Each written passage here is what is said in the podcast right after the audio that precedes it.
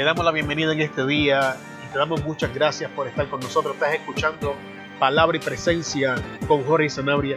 Si es la primera vez que escuchas Palabra y Presencia, en Palabra y Presencia es nuestra intención redefinir a Dios en nuestra vida, profundizar nuestra experiencia con Él, traer motivación e inspiración bíblica para nuestro día a día.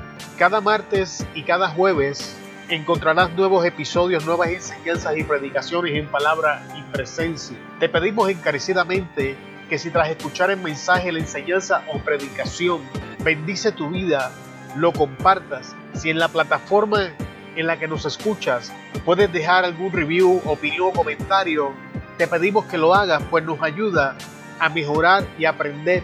En el día de hoy vamos a continuar con esta serie entendiendo nuestra identidad en Cristo.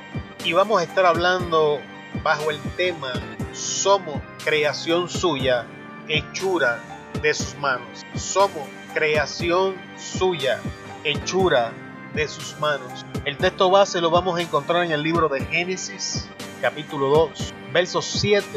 Y leemos la palabra con la bendición de Dios Padre, Hijo y la poderosa presencia del Espíritu Santo y la iglesia redimida por la sangre del Cordero, dice amén. Entonces Jehová Dios formó al hombre del polvo de la tierra y sopló en su nariz aliento de vida y fue el hombre un ser viviente. Entonces Jehová Dios formó al hombre del polvo de la tierra y sopló en su nariz aliento de vida y fue el hombre un ser viviente. Oremos, Padre, en el poderoso nombre de Jesús venimos ante tu presencia. Te damos toda gloria, alabanza, adoración, Señor, a ti, porque a ti mereces, Señor. Tiramos nuestras coronas, Dios, a tus pies, reconociendo, Padre, que no hay nada especial en nosotros, que no pones tu palabra en nuestros labios porque somos buenos, porque oramos, ayunamos o leemos la Biblia, sino porque tú eres bueno y en tu derecho de elección así te ha placido, porque tú haces lo que quieres con quien quieres, Dios. Tú eres el Dios de Abraham, el Dios de Isaac, el Dios de Jacob, el Dios de Elías, mi Dios. Y en esta hora me deposito en tus manos, Señor, para que traigas palabras de revelación, palabras de ciencia, palabras, Señor, que rete nuestros límites, que expanda nuestras mentes, que rompa cadenas, que sane heridas. Espíritu Santo, que tu presencia se sienta en las palabras, que tu presencia alcance al oyente en este momento. En el poderoso nombre de Jesús te damos gracias, Señor. Amén.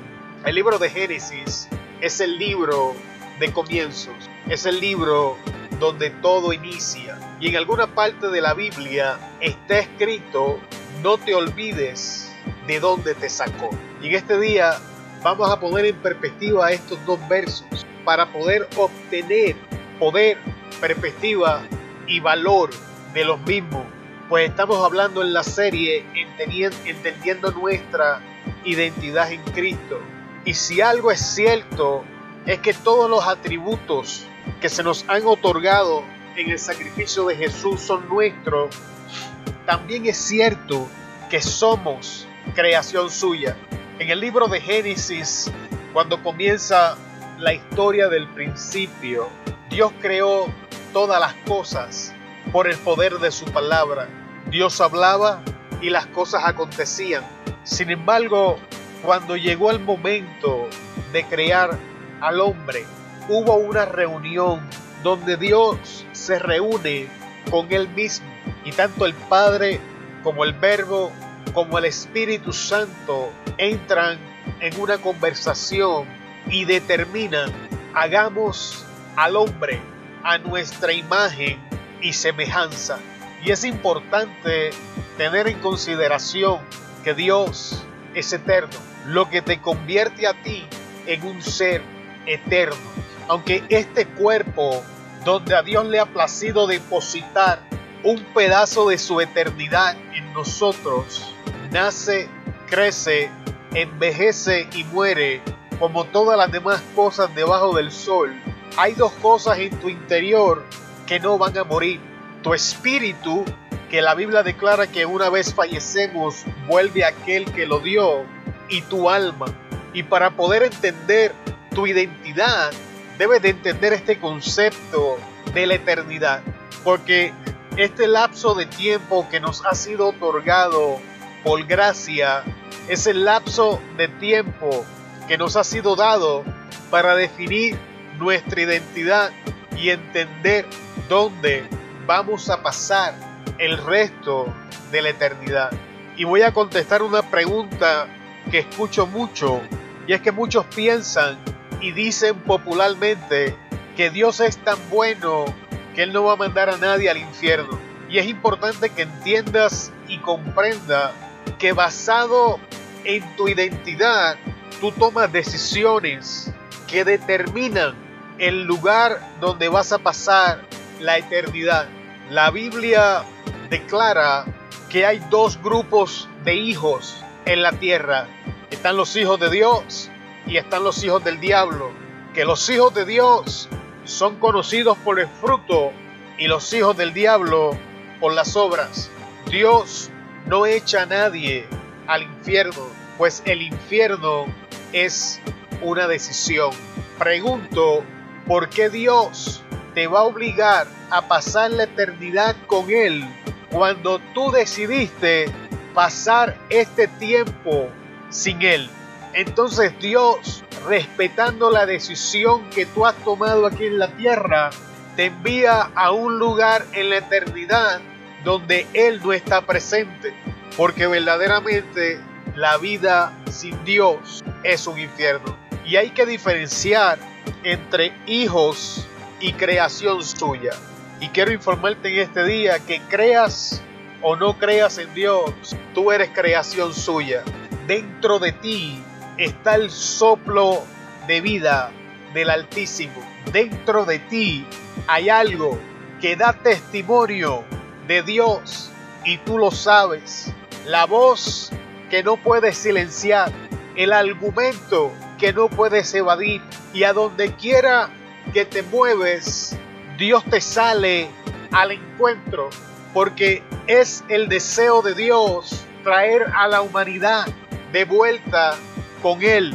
Así que en tu tiempo en la tierra, donde quiera que te metas, Dios te va a salir al encuentro. Pero cuando el tiempo se acabe, Dios va a respetar tu decisión. Tú eres tan valioso para Dios que contigo Dios se tomó el tiempo, se ensució las manos formando un muñeco de tierra para poder poner su aliento en la nariz de este muñeco. No solamente se ensució las manos, se ensució las rodillas, porque tuvo que agacharse hasta que su boca quedó sobre la nariz de aquel muñeco. Eres tan especial para Dios que no hay dos como tú. En todo el planeta no existen dos personas como tú. Eres tan importante para Dios que Dios te vio desde antes de la fundación del mundo, de que Dios escribió cosas relacionadas contigo que están esperando cumplimiento de que Dios hizo planes, trazó una trayectoria, te dio un propósito, te dio un destino. Y ahora te pregunto, ¿de dónde estás obteniendo tu valor? ¿Con qué cosas estás definiendo tu identidad? Es el deseo de Dios que definas tu identidad como un hijo del Altísimo y que tus decisiones comiencen a cambiar y que con cada paso comiences a acercarte a Él. Dios no te está pidiendo que cambies nada, que dejes de hacer tal o cual cosa. Dios te ama tal como estás. Son los títulos los que definen tu identidad o serán tus acciones quienes te dicen quién eres. Obtienes tu valor de la aprobación de la masa social, buscando éxito, haciendo uso de técnicas en las redes sociales, cuando todo esto te es otorgado de la mano de Dios. Todo lo que necesitas, todo lo que estás buscando, Dios lo tiene. Dios te valoriza tanto que Jesús murió por ti. No solo murió, resucitó. Tienes tanto valor que tras Jesús volver al cielo y sentarse a la diestra del Padre, Dios le brindó a la humanidad que lo escoge el regalo del Espíritu Santo. Y el Espíritu Santo es Dios mismo. Significa que cuando tú decides pasar de ser creación suya y obra de sus manos a ser su hijo, Dios mismo viene a vivir en tu espíritu. Y desde ese momento en adelante, todo lo que tú necesitas para alcanzar aquello que Dios te llama es colocado en tu interior. Dios te ama y te valoriza tanto que ha decidido hacer morada en nosotros sus hijos. Amigo, amado que me escuchas, seas creyente o no seas creyente, no continúes intentando de definir tu identidad sin Dios. Desiste en encontrar tu valor en el prójimo, en las redes sociales, de medir tu éxito por la aceptación. Ninguna de estas cosas es cierta o verdadera. Son ilusiones puestas frente a nuestros ojos, diseñadas para engañarnos y mantenernos entretenidos de la verdad. Y la verdad es que existe alguien que te acepta tal como tú eres, que existe alguien que te ama tal cual eres, que acepta que hay alguien que te valoriza sin necesidad de comprometer, sin necesidad de entregarte para ser usado o usada, sin necesidad de participar en ser manipulados o manipuladas, sin necesidad de hacer cosas deshonestas. Él te valoriza por quien tú eres. Y en el día de hoy, hablando bajo este tema, es la intención de esta pequeña apelar a tus sentidos, apelar a tu razonamiento para que te detengas y pienses que hay una forma mejor de vivir tu vida. Aún si eres creyente, hay una próxima dimensión, hay otro estado de gloria, hay cosas de Dios que todavía no conocemos. No te olvides de dónde te sacó. Haz un alto y mira atrás donde tú estabas, donde estás hoy. Y si tú piensas que has llegado por tus fuerzas, estás equivocado. Estás donde estás porque Dios te ha plantado donde estás. Las cosas que has hecho han resultado porque Dios así lo ha querido. Tu identidad está en Dios. Tu valor está en Dios. Y tienes que entender que todo el origen está en Dios. Intentar de hacerle sentido a tu vida sin Dios es lo mismo que montar un rompecabezas con la pieza más importante faltante. Estás intentando de edificar tu vida sin la ayuda del que edifica. Estás intentando de darle sentido a tu vida sin la parte más importante. El salmista decía que si Jehová no edifica la casa, en vano trabajan los que le edifican. En el Nuevo Testamento, Pablo nos dice que somos casa de Dios y templo del Espíritu Santo. Y si juntamos lo que decía el salmista y lo que decía Pablo, podemos llegar a la conclusión de que si no podemos a Dios en el lugar que le corresponde en nuestra vida, todos nuestros esfuerzos son en vanos. Todo el éxito que podríamos alcanzar sería incompleto. No podríamos alcanzar la plenitud de lo que Dios quiere poner en, nuestros, en nuestras manos. Porque la Biblia enseña que cosas que ojo no vio, ni oído escuchó, ni han subido al corazón del hombre, son las que Dios tiene preparadas para nosotros, los que clamamos en su nombre. En este día apelo a tu razón para que te levantes y entres a la próxima dimensión, para que desistas de continuar viviendo un día más sin la presencia del Señor en tu vida. Y aquellos que van a la iglesia y piensan que por eso conocen al Señor, ir a la iglesia y conocer a Jesús no son la misma cosa. Dice la Biblia en el primer libro de Samuel que Samuel creció en el templo. Sin embargo, al momento que Dios le habla, la Biblia dice que Samuel no le conocía hasta esa noche que Dios le habló. Los hijos de Leví no solamente vivían en el templo, ejercían ministerio en el templo y tampoco conocían al Señor. Quiero decirte con esto, hermano, que ir a la iglesia y ejercer un ministerio no te garantiza que tú conozcas al Señor. Estas cosas no garantizan que lo que estás haciendo es agradable ante los ojos del Señor. Dice la Biblia que Leví le enseña a Samuel qué hacer y que desde ese día en adelante las personas se regocijaron porque Jehová Dios apareció nuevamente.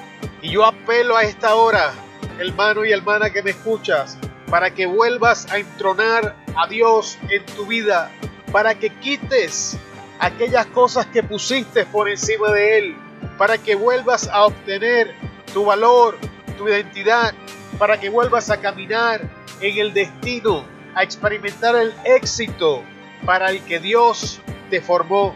Dice la palabra en el libro de Génesis que la intención de Jehová Dios una vez hace el hombre a su semejanza era hacerle bien. Dios no solamente prepara al hombre, prepara un lugar para encontrarse con el hombre. Dios no solamente te creó y te formó en el vientre de tu madre, no solamente estuvo contigo en el momento del parto, no solamente ha estado contigo hasta el lugar en el que he llegado hoy, Dios ha preparado un lugar donde quiere encontrarse contigo. Dios quiere descender y alcanzar tu vida con poder. Dios quiere descender y llenarte de fuego. Dios quiere descender y hacer que la unción sea manifiesta. Dios quiere descender y poner su palabra en tus labios. Dios quiere descender y darte visión, darte sabiduría, darte revelación, darte autoridad. Dios quiere descender para que camines en la victoria a la que Él te llamó. En otra parte de la Biblia dice, porque yo sé los planes que tengo para ustedes, planes para bien y no para mal. Amigo, amiga, hermano, hermana, Dios quiere hacerte bien. Dios quiere darte identidad. Dios quiere que tú obtengas tu valor de Él. Dios quiere que seas cabeza y no la cola. Dios quiere que estés arriba y nunca jamás vuelvas a estar abajo. Dios quiere que tengas para prestar y jamás pedir prestado. Dios quiere que seas la luz del mundo. Dios quiere que seas la sal del mundo. Para que donde quiera que tú llegues resplandezca la luz del Evangelio. Porque el Espíritu Santo anda contigo. Y de tu boca salga palabras sazonadas con la gracia y unción del Espíritu Santo. Con estas palabras te dejo en el día de hoy para que medites en ellas. Y voy a repetir, si estás pensando que porque vas a la iglesia tienes títulos o ministerios, estás haciendo la obra del Señor, piensa otra vez, porque ninguna de estas cosas significa que conocemos al Señor. Jesús decía, por sus frutos los conoceréis. El proverbista decía, porque lo que el hombre piensa, tal es él. Se despide Jorge Sanabria de palabra y presencia. Te damos muchas gracias por estar con nosotros en el día de hoy. Te bendigo en el poderoso nombre de Jesús y te veo en el próximo episodio. Amén.